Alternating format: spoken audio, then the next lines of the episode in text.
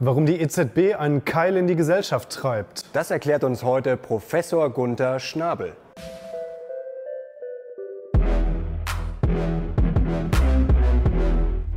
Servus Leute und herzlich willkommen in unserem neuen Video. Wir sind die Mission Money, dein Kanal für mehr Geld, Motivation und Erfolg. Und wir haben heute einen sehr anerkannten Ökonomen bei uns zu Gast. Er leitet seit April 2006 den Lehrstuhl für Wirtschaftspolitik und internationale Wirtschaftsbeziehungen an der Universität Leipzig. Und er ist zudem Experte für Geldpolitik und ein Kritiker von EZB-Chef Mario Draghi. Wir sagen herzlich willkommen, Professor Gunther Schnabel. Guten Tag.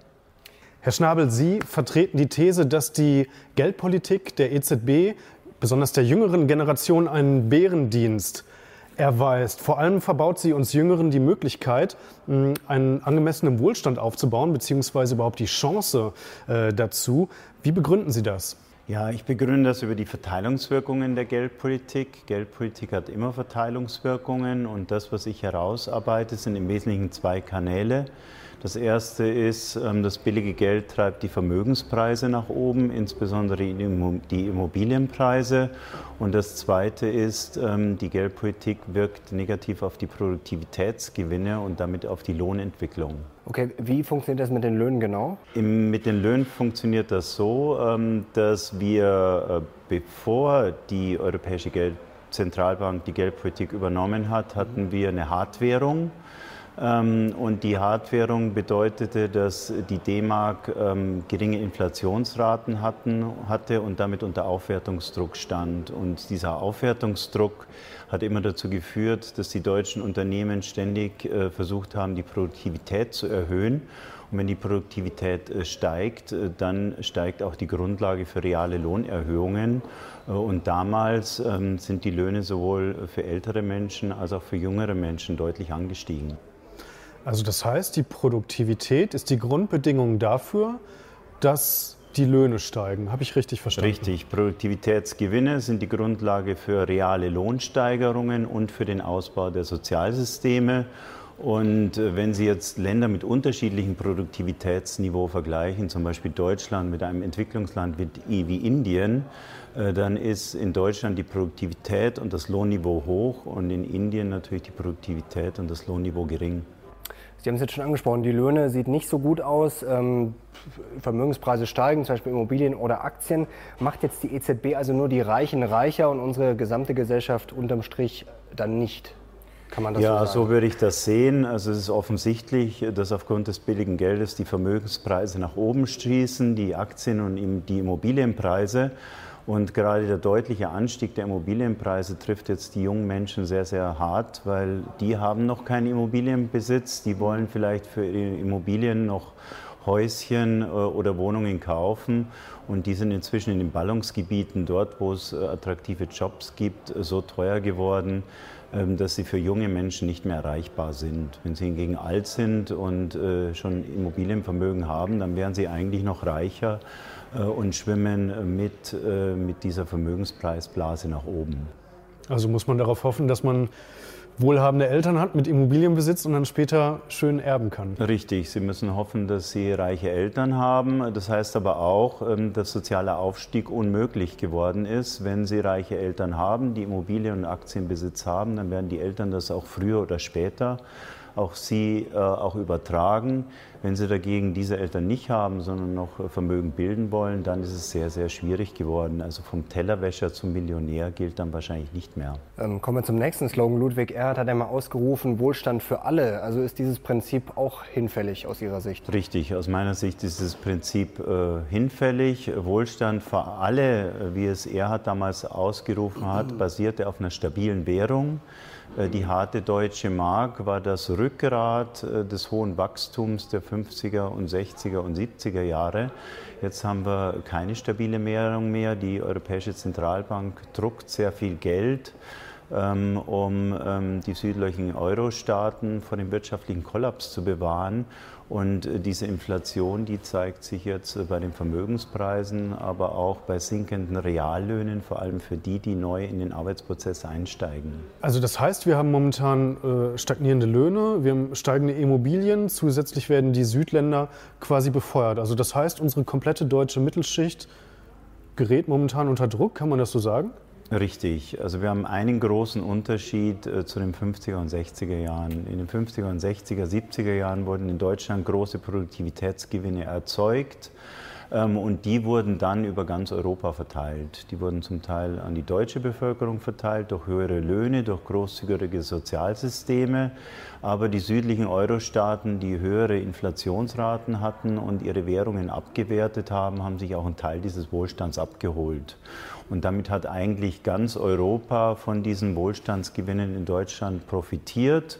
Und das hat dann auch eine, ja, eine Stimmung der Harmonie erzeugt, die dazu beigetragen hat, die europäischen Märkte zu liberalisieren, was dann auch wieder die Produktivitätsgewinne in ganz Europa begünstigt hat. Also das war sozusagen eine Win-Win-Situation äh, für alle in Europa. Und jetzt hat sich das verändert. Ähm, jetzt haben wir billiges Geld. Ähm, die Europäische Zentralbank erzeugt viel Geld, zum Beispiel um schwache Unternehmen und Banken in ähm, Südeuropa am Leben zu halten. Und das lähmt jetzt aber auch die Produktivitätsgewinne in Deutschland. Und damit gibt es eigentlich nichts mehr, was es zu verteilen gibt. Also nehmen wir an, die sind nahe Null äh, diese Produktivitätsgewinne, je nachdem, wie man das rechnet, äh, dann heißt das, Verteilung ist jetzt ein Nullsummenspiel. Wenn Sie viel Geld in den Süden transferieren, müssen Sie das irgendjemand im Norden ähm, abpressen oder wenn in Deutschland gewisse Bevölkerungsschichten noch gewinnen, zum Beispiel die Manager oder die Politiker und die Ärzte,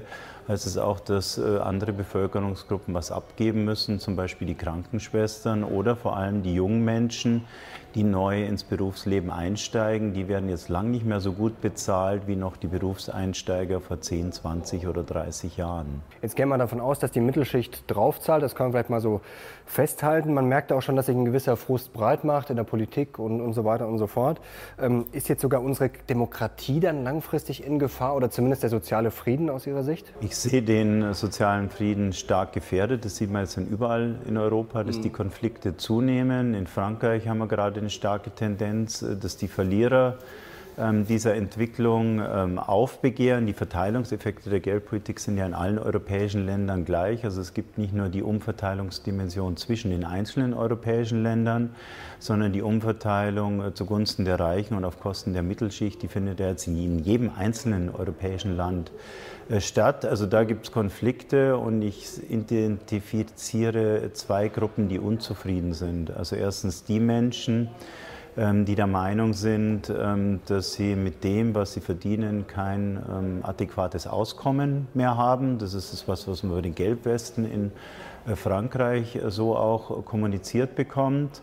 Und dann gibt es auch noch äh, die Leistungsträger, die ehemaligen Leistungsträger aus der Mittelschicht, die das Wirtschaftswunder mitgetragen haben die beobachten, was da jetzt passiert und sind nicht einverstanden. Und mhm. ähm, je nachdem, wie die Leute frustriert sind oder auch politisch ähm, jetzt verankert sind, driften sie entweder aus Protest ins extreme linke Lager und ins extreme rechte Lager.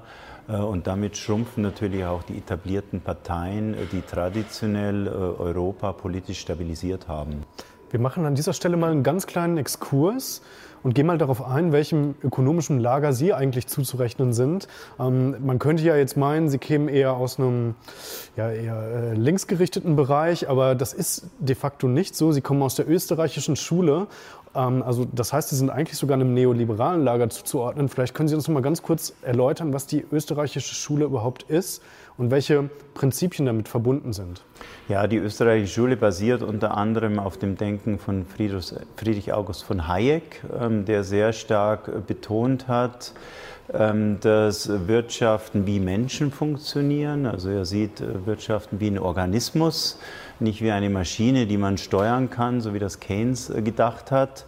Ähm, und er ist der Meinung, dass die Wirtschaften dann am besten funktionieren, wenn viele kleine mittlere Banken und Unternehmen zueinander im Wettbewerb stehen und der Staat möglichst klein ist, weil dann ähm, wird äh, der maximale Wohlstand erzeugt, der sich dann äh, für jeden Einzelnen in steigenden Löhnen und durchaus auch in steigender sozialer Sicherung äh, widerspiegelt. Also Hayek ging es wirklich darum, den Wohlstand aller Menschen zu maximieren, auch wenn er durchaus anerkannt hat, ähm, dass es ähm, Einkommensunterschiede geben darf und geben muss. Ähm, die Leistungsträger sollen durchaus mehr verdienen ähm, als die, die nicht so leistungsfähig sind. Aber wenn die Wirtschaft wächst, und auch das haben wir äh, in den 50er und 60er Jahren gesehen, dann wird jeder mitgenommen, dann hat jeder am Ende des Jahres mehr und wird dafür honoriert, ähm, dass er sich am Wirtschaftsleben beteiligt. Mhm. Was Sie jetzt am Anfang gerade ausgeführt haben, das klingt ja auf den ersten Blick schon so ein bisschen nach Klassenkampf, dass es jetzt eigentlich für jede Klasse so ein bisschen darum geht, ähm, sich sozusagen zu retten oder sich was zurückzuholen. Ist das überhaupt aus Ihrer Sicht, wie Sie es jetzt schon im Vergleich zu den 50ern, 60ern, 70ern angeführt haben, ist das überhaupt noch möglich? Oder was müsste dafür ähm, passieren? Sie meinen heutzutage? Genau, ja. Ja, es ist natürlich äh, am Ende, wenn Verteilung ein Nullsummenspiel ist. Nullsummenspiel heißt, es gibt eigentlich nichts zu verteilen und der Gewinn des einen ist das Verlust des anderen, äh, dann sind wir schnell im Klassenkampf. Und das ist auch das, was wir sehen. Ähm, es wird äh, durchaus zu Recht beobachtet, dass die Einkommensungleichheit steigt, dass auch die Vermögensungleichheit äh, drastisch zugenommen hat. Und dann gibt es eben zwei wirtschaftspolitische Konsequenzen. Die eine ist, wir verteilen zurück, ne, so wie das jetzt von der Linken gefordert wird, Reichensteuer und ähnliches. Oder die, der Lösungsansatz nach Hayek wäre der, wir, wir ähm, beseitigen den Grund dieser Entwicklung, nämlich die Finanzierung von überbordenden Staatsausgaben durch die Notenpresse. Wenn wir wieder zu einer stabilen Währung zurückkehren würden, dann würden wir wieder mehr wachsen und dann würden wieder alle Teile der Bevölkerung von diesem Wachstum profitieren. Also Sie sagen, äh, Deutschland soll aus dem Euro aussteigen? Nein, das würde ich nicht sagen. Ich würde sagen, die ähm, Europäische Zentralbank muss, wie das ursprünglich ähm, auch vereinbart war, äh, Preisstabilität sicherstellen, wobei diese Preisstabilität sich nicht nur auf die Konsumentenpreise konzentrieren soll, wie das derzeit passiert. Äh, sie muss auch die Vermögenspreise im Auge haben und die schießen jetzt äh, durch die Decke. Also da zeigt sich die Inflation und die muss eben auch eingefangen werden. Ich würde einen Zielwert ähm, für die Wachstumsrate der Geldbasis vertreten, die sich jetzt am Wachstum orientiert. Und dann würde natürlich die, Zentral der, die, die Bilanz der Europäischen Zentralbank lang nicht mehr so stark wachsen. Und äh, damit wäre auch das Versprechen weggenommen, dass alle nicht rentablen Unternehmen, alle nicht rentablen Banken und alle überschuldeten Staaten von der Zentralbank finanziert werden. Und dann müsste sich jeder wieder auf seine Stärken besinnen. Also in der Theorie ist das ja wunderbar, aber das Problem ist, wenn die EZB jetzt von heute auf morgen das machen würde, hätten wir erst recht wahrscheinlich Klassenkampf, dann würde Italien aufschnappen, dann vielleicht noch Frankreich und äh, dann, dann wäre erstmal der Teufel los. Das wäre dann auch nicht so einfach in den Griff zu kriegen, oder? Richtig, von heute auf morgen würde es nicht funktionieren. Ähm, ich glaube, es ist naheliegend zu sagen, dass die Anleihekäufe nicht mehr fortgesetzt werden dürfen. Mhm. Und ähm, sie werden ja jetzt ab ähm, Januar nicht mehr fortgeführt, aber sie dürfen auch nicht mehr aufgenommen werden. Äh, und der zweite Schritt wäre dann sehr langsam und sehr vorsichtig die Zinsen anzuheben. Ähm, das wäre natürlich eine Restriktion auf die Staatsausgaben ähm, aller Mitgliedstaaten der Europäischen Währungsunion. Und damit wären alle Mitgliedstaaten der Europäischen Währungsunion vor die Frage gestellt, ob sie die notwendige Straffung der Staatsausgaben vornehmen oder nicht. Wenn sie sie vornehmen, würden sie im Euro verbleiben. Wenn Sie sie nicht vornehmen wollten, müssten Sie aus dem Euro austreten. Ich wäre aber zuversichtlich, dass die meisten Länder die Reform machen würden und im Euro verbleiben würden. Das gilt insbesondere für Italien, das eigentlich ein hohes Wirtschaftspoten wirtschaftliches Potenzial hat und dieses auch nutzen könnte und würde, wenn es müsste. Aber Sie können ja Deutschland auch momentan wunderbar erpressen. Ich glaube 400 oder 500 Milliarden Euro über die Tage 2 Salden quasi im Feuer. Da muss man ja nicht unbedingt mehr dazu zurückkommen, eine, ich sage jetzt mal, äh, Austeritätspolitik zu betreiben im Inland, weil man kann ja jederzeit sagen, äh, liebe Leute, also wir, wir wollen das nicht und ihr habt momentan schon so hohe Forderungen über Tage zwei gegen uns, wir sind jetzt am längeren Hebel. Ja, Hans-Werner Sinn hat dieses Erpressungspotenzial betont Mhm. Ich glaube, inzwischen sind die Salden, die Forderungen der Bundesbank bei 950 Milliarden. Ich glaube auch nicht, dass die zurückgefordert werden können äh, von Südeuropa. Das wäre ein Fehler. Ähm, das würde nur politische Konflikte erzeugen, wobei die Wahrscheinlichkeit gering bleiben wird, dass dieses äh, Geld zurückgezahlt wird. Allerdings ähm, könnte man dahingehend verhandeln, dass in Zukunft keine zusätzlichen Salden mehr aufgebaut werden. Und das wäre für mich eine faire Verhandlungsgrundlage. Ähm, dass man sagen würde, es wird kein Druck auf die Südländer ausgeübt, das Geld zurückzuzahlen. Das ist ohnehin unrealistisch.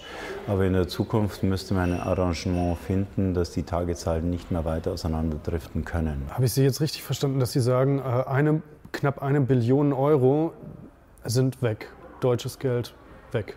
Könnte man so sehen, ja. Okay, also Sie sehen das auch als große Gefahr, weil es gibt ja immer den Streit. Manche sagen, das ist, sind Fantasiesummen, äh, andere sagen, das ist wirklich, das Geld ist weg oder wird weg sein. Also Sie sehen das auch als große Gefahr für, also für das deutsche Geld sozusagen. Ähm, ich sehe die Tagezahlen äh, aus Zahlungsbilanzsicht als Kredit, den wir gewährt haben ähm, auf der Grundlage von Lohnzurückhaltung, die wir in den letzten zehn Jahren ausgeübt haben. Und die haben wir schon ausgeübt. Ähm, die ist realisiert und damit haben sich die Menschen abgefunden.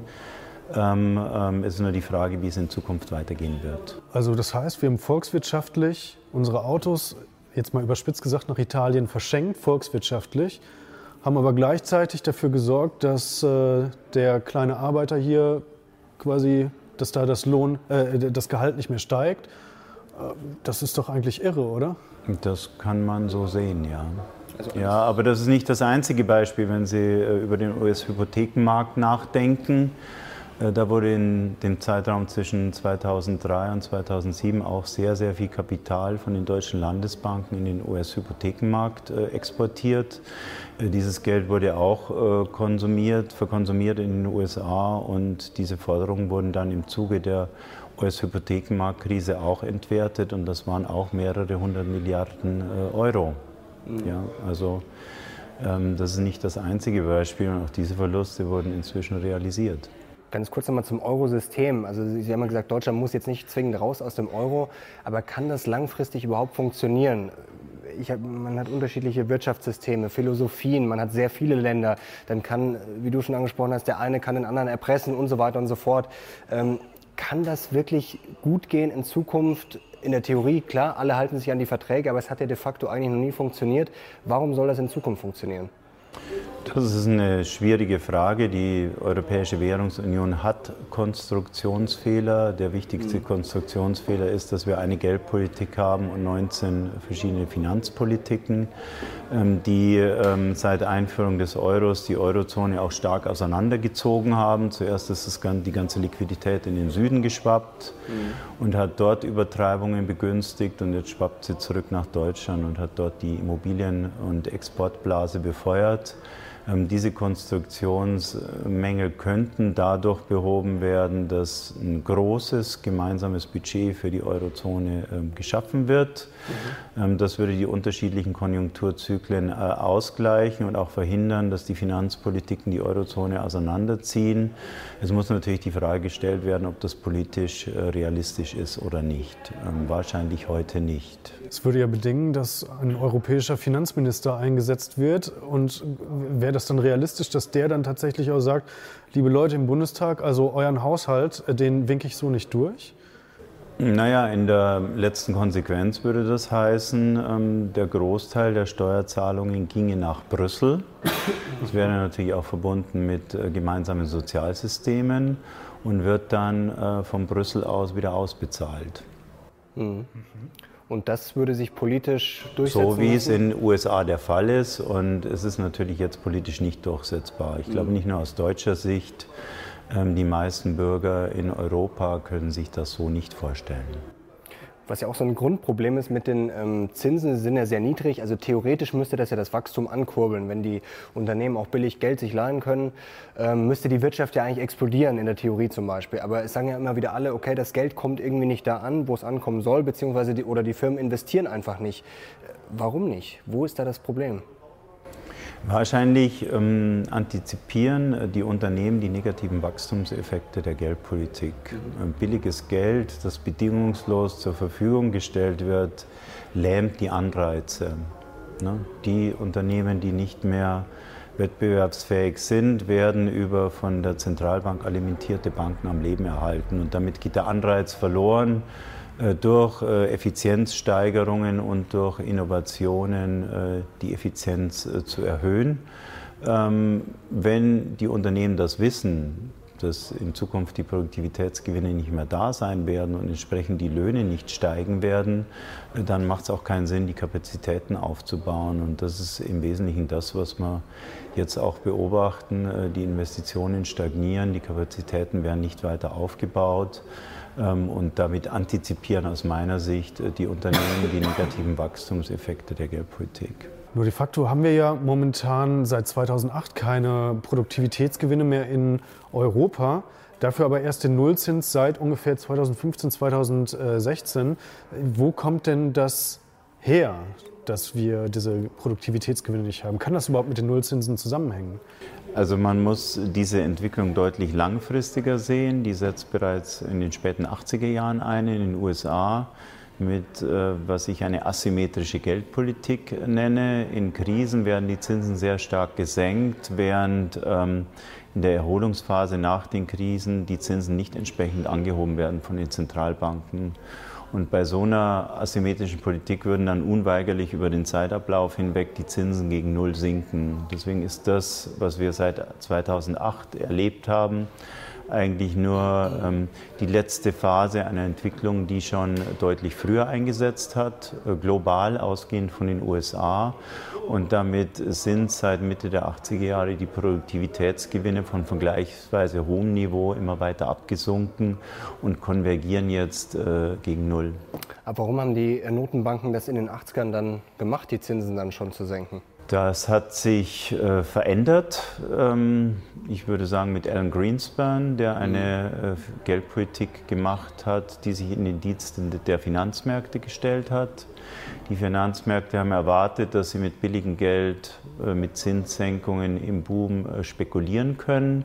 Und wenn dann die Blase platzt, dass dann die Zentralbanken stabilisierend durch Zinssenkungen und die Zugabe viel billiger Liquidität stabilisierend auf die Finanzmärkte ähm, einwirken. Und das ist dann so eine Art öffentlicher Versicherungsmechanismus für Spekulation. Im Boom können Sie ähm, im Aufschwung bei stark steigenden Vermögenspreisen hohe äh, Gewinne aus den Finanzinstituten rausziehen und in der Krise sorgt dann der Steuerzahler dafür, dass die äh, Finanzpreise oder Immobilienpreise nicht äh, stark abfallen.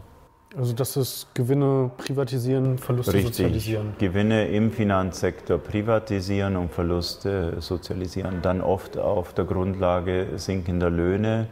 In der Krise ist dann die Verhandlungsmacht der Gewerkschaften gering und dann kann man Lohnsenkungen ähm, durchsetzen. Also jetzt nur mal ganz überspitzt, wenn ich so ein reiches Söhnchen aus der Upper Class in New York bin und sage, ich gehe dann zu Goldman Sachs oder JP Morgan, dann äh, läuft alles gut, aber wenn ich, sagen wir mal, hier im, im Osten in der Peripherie geboren bin, irgendwo in Sachsen beispielsweise, und ich komme jetzt aus ganz normalen, sagen wir, kleinbürgerlichen Verhältnissen, dann bin ich eigentlich de facto jetzt schon arm dran.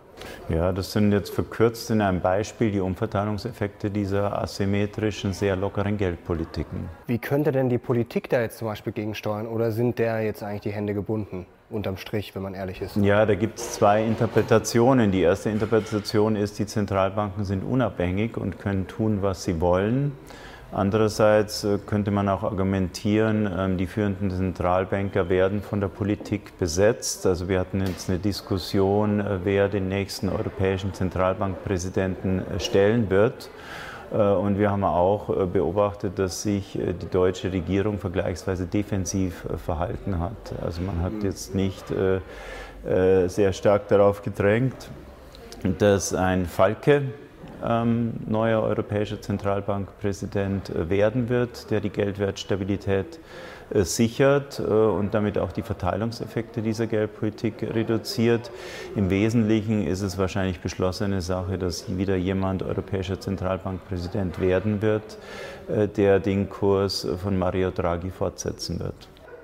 Hängt das eigentlich da auch damit zusammen, dass wir seit den 70ern quasi ein Fiat-Geldsystem haben, also seit Bretton Woods de facto aufgekündigt worden ist. Ist das der Ursprung unserer heutigen Krise? Richtig, das könnte man als Ursprung der heutigen Krise sehen. Wenn alles zusätzlich geschaffene Geld mit Gold unterlegt werden müsste, dann wären natürlich die Wachstumsraten äh, bei der Geldbasis der Europäischen Zentralbank sehr, sehr stark begrenzt. Äh, und dann könnte eine solche Geldpolitik weder in Europa noch in den USA noch in Japan stattfinden.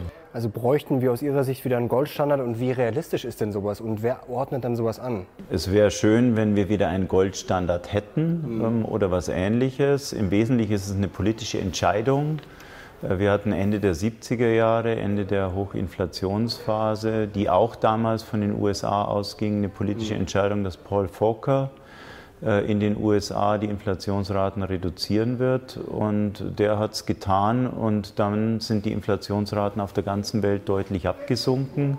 Äh, nach einer übrigens sehr kurzen Rezession. Die Weltwirtschaft hat sich in Reaktion auf die Zinserhöhungen, die damals sehr starken Zinserhöhungen, doch vergleichsweise schnell erholt. Aber das ist eine politische Entscheidung, die wahrscheinlich äh, in den großen Industrieländern in Washington vor allem, äh, aber auch in Frankfurt und äh, Tokio getroffen werden muss.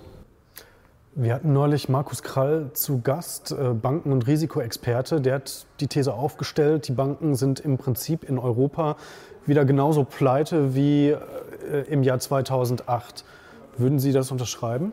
Ich beobachte, dass die anhaltend äh, expansive Geldpolitik sich nicht positiv auf die Banken in Europa ausgewirkt hat. Ähm, Im Wesentlichen war sie intendiert, um die Banken zu äh, stabilisieren. Ähm, allerdings äh, wurden die Margen sehr stark gedrückt, die Zinsmargen. Das europäische Bankgeschäft ist sehr stark auf traditionelles Bankengeschäft ausgerichtet, also Einnahme von Einlagen und Herausgabe von Krediten. Und diese Margen sind jetzt sehr, sehr stark gedrückt worden. Und das hat dem Bankensektor aus meiner Sicht sehr stark geschadet. Dann ist noch ähm, ähm, starke Regulierung dazugekommen, zusätzliche Kosten, insbesondere für kleine Banken durch deutlich äh, stärkere Regulierung. Und deswegen beobachten wir jetzt äh, am Ende des Booms, am Ende der Erholungsphase, am Anfang des Abschwungs, äh, dass der europäische Bankensektor doch sehr, sehr labil ist und wahrscheinlich nicht robust genug, um die zukünftige Rezession durchzuhalten. Und das ist in den USA ganz anders. Ne?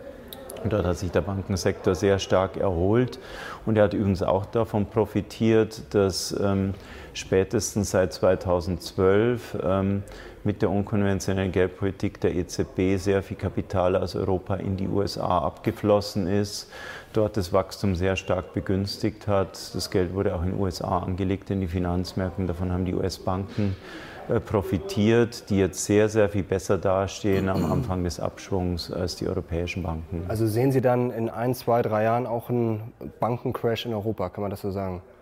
Das können wir leider nicht ausschließen. Aber warum ja. haben da, sagen mal, die USA vielleicht auch nicht ein bisschen mit gegengesteuert? Weil ich sage mal, klar, wenn es den äh, amerikanischen Banken gut geht, ist gut und schön, aber wenn jetzt in Europa alle zusammenbrechen, wird es die Amerikaner ja wahrscheinlich auch ein bisschen treffen, zumindest äh, über die Aktienmärkte. Also warum kann man das nicht besser koordinieren? Oder warum greift da so eine mächtige Nation wie die, äh, wie die Amerikaner nicht ein? Ja, internationale Koordination von Wirtschaftspolitik war immer ein schwieriges Thema. Es dominieren immer die nationalen Interessen. Mhm. Ähm, das ist so, insbesondere auch seit Zusammenbruch des Bretton Woods-Systems.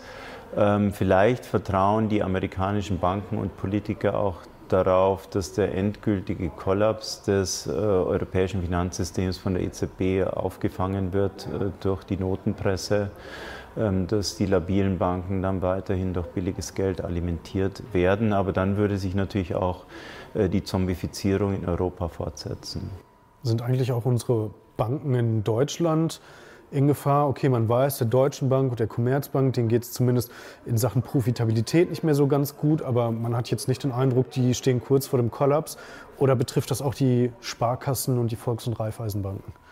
Glaube, dass die Sparkassen und die Volks- und Raiffeisenbanken sehr solide gewirtschaftet haben. Allerdings sind die Margen auch vergleichsweise gering, dadurch, dass eben die Zinsmargen sehr stark gedrückt wurden und für die vergleichsweise kleinen äh, und mittleren Institute natürlich auch die Regulierung sehr hohe Kosten verursacht hat. Ähm, und äh, gleichzeitig sind natürlich jetzt mit den stark steigenden Immobilienpreisen neue Risiken entstanden. Wo die stecken, weiß ich allerdings nicht. Mhm.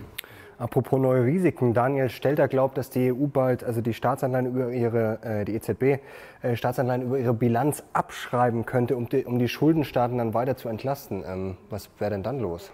Ähm, das ist ein schwieriges Thema. Äh, man muss erstmal gucken, wo die ähm, Salden stehen. Aus meiner Sichtweise stehen sie in den Bilanzen der nationalen Zentralbanken überwiegend. Ähm, und äh, dann äh, spielt es eine starke Rolle, wie die abgeschrieben werden äh, und wie die Verluste der Zentralbanken dann wieder aufgefangen werden. Grundsätzlich kann eine Zentralbank mit negativem Eigenkapital operieren. Das ist mhm. nicht wie bei Geschäftsbanken, die gleich bankrott gehen würden. Ähm, über den Zeitverlauf hinweg müssten die Zentralbanken natürlich rekapitalisiert werden und das kann dadurch äh, passieren, dass man Senioragewinne äh, über einen langen Zeitraum einbehält oder über Steuermittel rekapitalisiert. Wunderbar, damit sind wir am Ende dieses Videos angelangt. Herr Schnabel, vielen, vielen Dank für Danke. Ihren Input. Sehr, sehr spannendes Thema, liebe Leute, durchaus aber auch anspruchsvoll. Bitte schreibt doch mal in die Kommentare, was ihr aus diesem Video mitgenommen habt und wie ihr die Situation beurteilt, die Herr Schnabel hier sehr anschaulich geschildert hat. Wir sind jetzt raus, macht's gut, bis bald. Wir sehen uns. Ciao. Ciao. Tschüss.